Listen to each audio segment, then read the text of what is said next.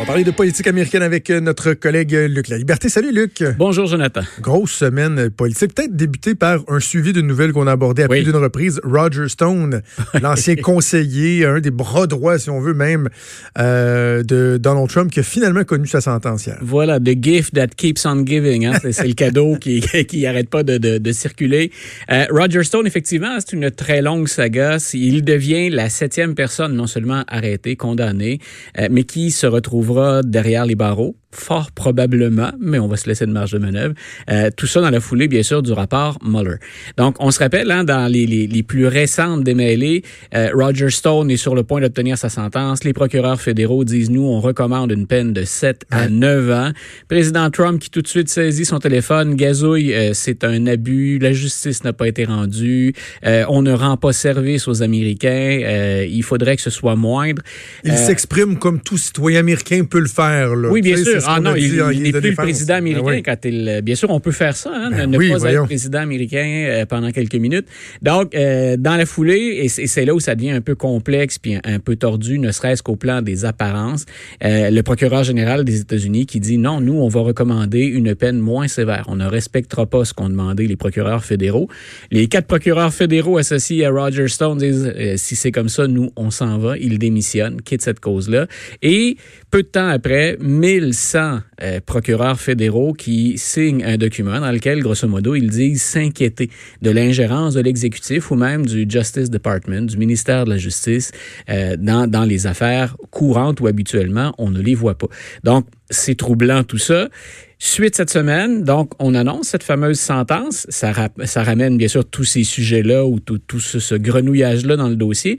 Mais c'est également une semaine où le président Trump s'est permis d'accorder quelques pardons ben présidentiels à des gens qui, dans plusieurs cas, sont coupables de corruption. Puis il y a des gens qui, dans certains cas, sont assez proches de lui. Euh, on pense à l'ancien gouverneur de l'Illinois, par exemple, M. Blogasevich, qui euh, est, est, passé par Celebrity Apprentice, qui a fait, qui a chanté les louanges de, de M. Trump. Donc, euh, M. Trump, ben, le gouverneur avait, pour ceux qui ne le savaient pas, donc il était derrière les barreaux pour avoir monnayé le siège de Barack Obama. Quand il y a une vacance au Sénat, M. Obama ben, quitte son siège parce qu'il devient président. Mm M. Blogasevich, de façon très fort peu subtile, avait monnayé le siège. Grosso modo, c'est ben, au plus offrant le poste. Donc, tout ça pour dire, on est dans une situation qui est particulièrement trouble. Et la première ou une des premières questions qu'on a posées au président hier, c'est vous avez gazouillé dans ce dossier-là, vous vous êtes impliqué, Roger Stone, c'est un proche, vous venez d'accorder des grâces présidentielles ou des pardons, des commutations de peine. Allez-vous faire ça pour Roger Stone? Hmm. Euh, ce que ça signifie, c'est que si le président se laissait tenter, M. Stone pourrait très bien ne même pas mettre le bout du gros orteil en prison. Euh, c'est ce qui est arrivé au shérif Joe Arpaio hein, en Arizona, ben qui a été condamné. M. Trump lui accorde un pardon avant même qu'il ne se présente au cachot. Euh, dans le cas de Roger Stone, M. Trump s'est gardé quand même une petite Soyons honnêtes, il a il a botté le ballon vers l'avant. Il a retardé un peu la décision en disant, ben écoutez, M. Stone a déjà demandé à ce qu'on refasse ce procès-là, ce qu'on le revoit. Donc, laissons aller les démarches. Euh, et il disait quelques secondes auparavant ne même pas y avoir songé encore. Alors, c'est toujours un peu amusant, euh, difficile d'effacer un petit rictus ou encore euh, un clin d'œil quand, quand ah on entend s'exprimer comme ça. OK. Donc, à suivre, à savoir si Roger Stone, effectivement, purgera sa peine en prison. Grosse nouvelle ce matin et, je veux qu'on puisse éclaircir ça avec toi. Au mois de septembre, à peu près, ça va, le conflit entre l'Afghanistan et les États-Unis aura atteint l'âge de la majorité. Là, ça fera 18 ans, donc, euh, suivant le, 11 septembre 2001, qu'il y a un conflit entre les États-Unis et l'Afghanistan, ben, les, les, talibans, en fait. Et là, Mike Pompeo, ce matin, le, secrétaire euh, aux Affaires étrangères, dit qu'il y, a, quoi? il y aura une entente avec les, talibans? Une entente pour euh, diminuer les violences. pour Diminuer, c'est ce qui me fait rire. Pas, juste, juste on peut être moins violent? Voilà, pendant sept jours. Et c'est, euh, on peut comprendre, soyons, soyons aussi honnêtes qu'on puisse l'être dans ce dossier-là. on peut comprendre que les administrations Obama et Trump aient eu envie de quitter le terrain. Mm-hmm. Euh, c'est pas parce que le président Obama a pas essayé. Il a fini par se ranger à la vie de ses militaires, puis à la vie des services de renseignement pour dire, on va quand même laisser des gens sur le terrain. Mais M. Obama avait dit lui aussi en campagne, comme M. Trump l'a fait, euh, on va ramener les boys hein, à la maison, on va ramener les, les soldats. c'est populaire États-Unis. Soyons honnêtes, si M. Trump dit euh, pourquoi on irait s'empêtrer dans ce dossier-là, qui s'organisent entre eux, c'est ce qu'on sous-entend quand on s'exprime de la sorte. Euh, faut voir dans quel état on laisse l'Afghanistan. faut se souvenir pourquoi on est resté là aussi. Est-ce qu'il y a encore des informations à aller chercher? Mais il y a aussi une problématique très importante à laquelle est confronté comme secrétaire d'État M. Pompeo, c'est on est entré là pour tasser les talibans, entre autres choses. On est là pour la lutte au terrorisme, mais on, a déploré, dénigré le sort que les talibans avaient réservé à une bonne partie de la population, entre autres aux femmes, puis aux jeunes femmes, aux filles, euh, à qui on interdisait carrément de fréquenter l'école. Donc, on, a tout ce problème aussi au plan des valeurs, au plan de l'image. Euh, que fait-on maintenant? Et ce qui complique la vie des, Américains, que ce soit M. Obama ou M. Trump là-dessus, on doit composer avec la même situation, c'est qu'il y a beaucoup d'instabilité actuellement en Afghanistan. Et là, on est en train de faire des ententes, puis de ça, on en avait déjà parlé tous les deux. On prend des ententes avec les talibans. Ce sont les ennemis mhm. auxquels on s'est opposé en entrant. Mais là, on est dans un processus électoral en Afghanistan où on est, après plusieurs semaines, quelques mois, euh, dans une situation d'instabilité où on remet en question euh, la légitimité du gouvernement en place.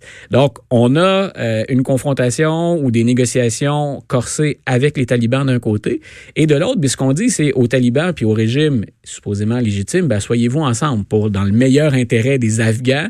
C'est important que vous vous assoyiez puis qu'on aille de l'avant. Euh, mais avec qui on s'assoit et comment on le fait, euh, c'est particulièrement instable. Et quand tu dis, ben ça me fait un peu sourire ou on peut euh, marquer un étonnement quand on dit on va atténuer les violences pour une période de sept jours, ça paraît pas être un gros engagement. Ce qu'on peut se demander, c'est est-ce qu'il y a possibilité de faire mieux dans le contexte actuel? Puis que, que Donald Trump mise là-dessus pendant la campagne électorale ou pas, il faudra trouver une solution à, ce conflit-là qui a coûté très cher, qui a coûté des pertes de vie humaines américaines, mais des pertes de vie civiles sur le terrain aussi. Donc, il faut le voir pour ce que c'est, c'est-à-dire un petit pas, certes, c'est un petit pas, mais qui, on l'espère, euh, mènera à d'autres choses. Parce qu'ultimement, il voudrait, j'imagine, que qu'il y ait un décesser le feu, qu'il y ait un accord de paix, que ça se prolonge. Donc, c'est un amorce. On va essayer, disons qu'on va essayer de sortir de la manière la plus honorable possible ou la moins gênante possible. Mais il n'y a pas de situation gagnante. Et je t'aurais dit la même chose de l'administration Obama. Peut-on sortir de là en disant, entre guillemets, c'est l'expression que, que, Bush avait utilisée en Irak, par exemple, peut-on utiliser l'expression mission accomplie? C'est certain qu'on quitte, puis qu'on on quitte dans des, dans des conditions qui sont loin d'être idéales pour les Américains. Puis on essaie, je répète, de trouver la façon la moins, la moins gênante ou la plus honorable de se retirer. Et on verra. Mais disons, misez pas beaucoup sur les chances que ça se fasse rapidement ou que ça tienne le coup.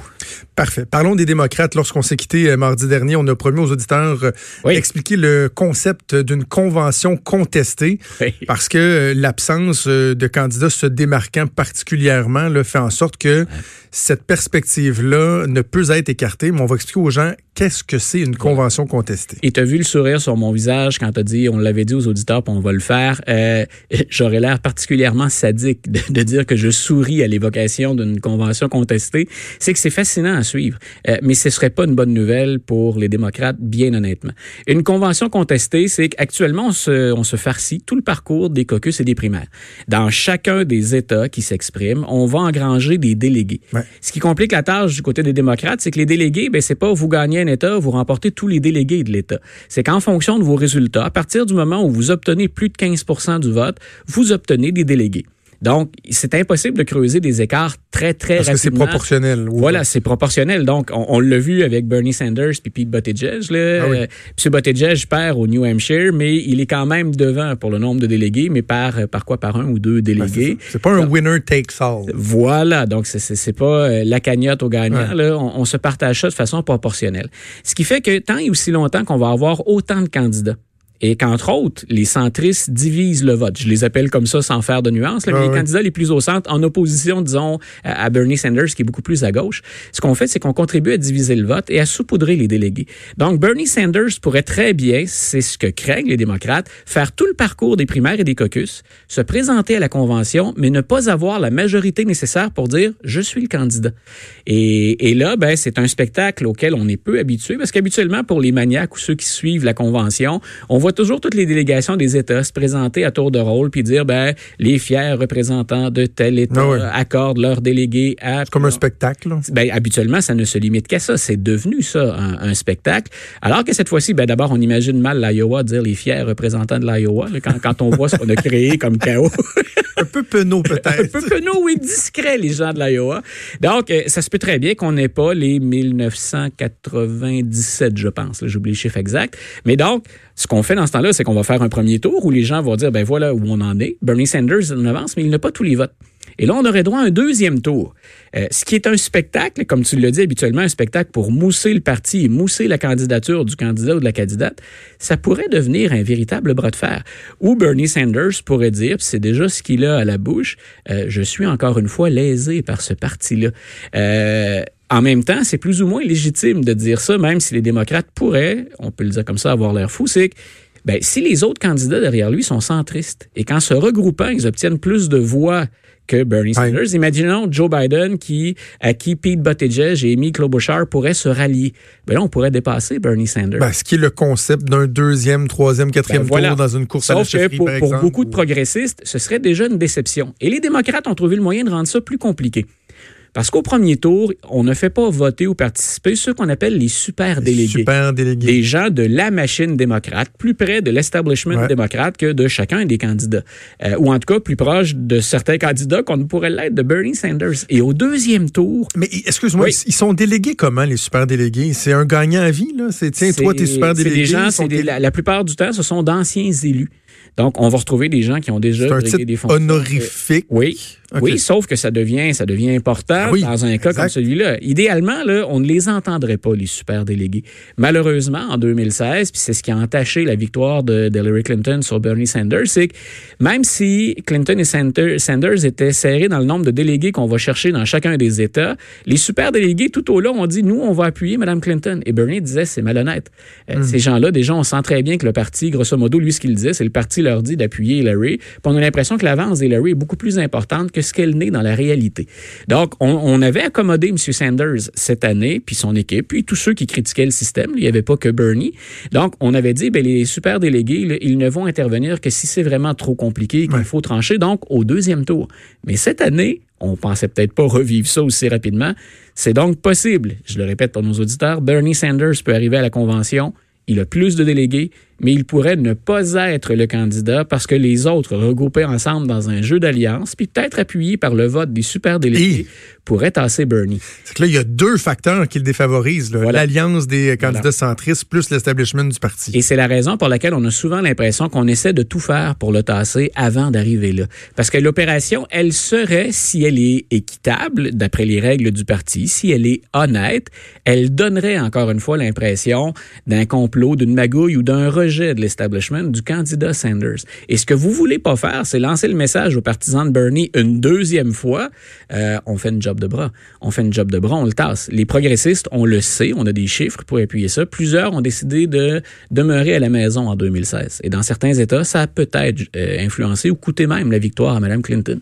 Donc, on voudrait éviter ça. on veut, pour l'image du Parti démocrate, préserver aussi le processus puis l'intégrité du processus. Imagine le service qu'on rend à Donald Trump si on continue à s'entretuer ah comme ça et qu'en plus on donne l'impression qu'on a triché ou que c'est malhonnête ou que Bernie, une fois de plus, a été désavantagé. Euh, on met sur un plateau d'argent des arguments très, très faciles à exploiter pour la campagne de donc, une convention contestée, c'est ce qu'on vient d'expliquer ou c'est ce qui arriverait si on a l'impression que c'est ce qu'on vient d'expliquer. Mais ce que je disais, c'est qu'il y a personne. Mais ça change rien dans les faits. Je veux dire, l'issue serait la même. Bernie Sanders peut chialer autant qu'il veut. Voilà, oui, oui. Ça, et, et je répète, on le dit, on est quoi aujourd'hui le 21? Donc, euh, Bernie Sanders ne serait pas floué. Les règles sont claires pour tout le monde et Bernie les connaissait. Il a même aidé à les déterminer, ces règles-là. Le problème, c'est au plan de l'image. C'est dans le jeu politique. Ah si on voit une convention contestée, l'image d'unité puis intégrité, ben Donald Trump manquera pas la porte. On va entrouvrir la porte. Ben lui, on le sait. Hein, déjà, il les défonce quand elles sont ouvertes. Donc, il se gênera pas pour mettre le pied là. Avant qu'on se laisse, un mot sur Michael Bloomberg. Ça va faire bon euh, bientôt 48 heures qu'il a subi une raclée.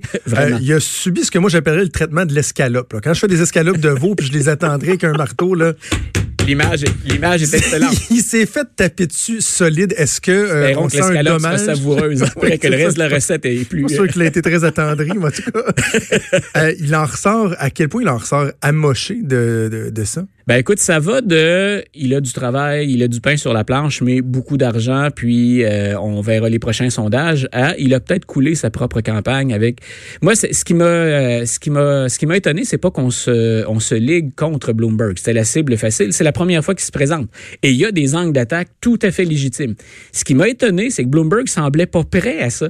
Donc dès le départ, la première heure, elle a été affreuse pour lui. on lui rentre dedans, mais toutes les attaques, tous les coups qu'on lui porte, c'est des trucs que les journalistes sortent ou que déjà Elizabeth Warren avait mentionné. Mm-hmm. Donc, qu'il semble déstabilisé par des attaques dont on savait qu'elles allaient être portées, euh, moi, j'ai été un peu décontenancé. Là, je me suis dit, ben, M. Bloomberg, il n'y a que vous à blâmer dans le dossier. si vous arrivez pas prêt pour votre premier test, hein, pour votre premier rendez-vous avec la, population, ben, vous devrez assumer les retombées. Mais je l'ai pas trouvé très fort non plus. Euh, le non-verbal, c'est clair. Hein, M. Bloomberg, je te l'avais dit, c'est pas, pas quelqu'un de mm-hmm. chaleureux, c'est pas quelqu'un de particulièrement sympathique, un peu condescendant à l'occasion. Donc, il fallait qu'il joue avec ça. Mais j'ai pas trouvé qu'il y avait un plan très clair, très précis, très établi de ben voici ce que je vais faire si euh, je remplace Donald Trump. Donc sur les deux fronts, je trouve qu'il a mal réagi aux attaques. Visiblement, il était pas prêt. Pourtant, il est entouré d'une très très grosse équipe, d'une équipe compétente. Puis de l'autre côté, ben, vous offrez quoi de mieux? Vous offrez quoi de mieux que Biden, par exemple, qui est votre premier rival chez les candidats plus au centre? Écoute, je, je, termine sur cette image-là, mais il y a une photo qui a beaucoup circulé, une photo d'agence là, où on, on voit euh, Bernie Sanders, Elizabeth Warren et Michael Bloomberg la main dans les airs parce qu'ils veulent intervenir. Puis, et tu regardes ces trois pseudo-octogénaires-là, là, en train de se chicaner la main dans les airs de même, puis je me dis, mon Dieu, si j'étais démocrate, il n'y a rien qui m'emballe là-dedans. Ah, t'as tout à fait raison. Pas mais du tout, du tout, du tout. Et plusieurs démocrates, il faudra voir quelle, quelle portion, mais plusieurs démocrates ont, déjà comme abandonné l'idée d'avoir un candidat qui les intéresse vraiment. On veut un candidat pour tasser Donald Trump. Sinon, moi, je trouve encore une fois que Pete Buttigieg, qui a été moins éclatant ou moins bon dans ce débat-là, a toujours livré la marchandise. Et ça inquiète chez les démocrates. On en a déjà parlé pour un certain nombre de raisons. Il est très jeune, entre autres, fort peu expérimenté. Mais si je vise le renouveau, mais le renouveau, euh, le renouveau pas trop épeurant, le renouveau dans la stabilité, la quadrature du cercle. Ben euh, mais j'irai vers Buttigieg. Il semble être une option. Oui, tout à fait. Bon, ben, on va suivre ça Nevada. Ça se passe en fin de semaine. Donc, euh, on fera le ensemble mardi, mardi, matin. Bonne fin de semaine, Luc. On se reparle.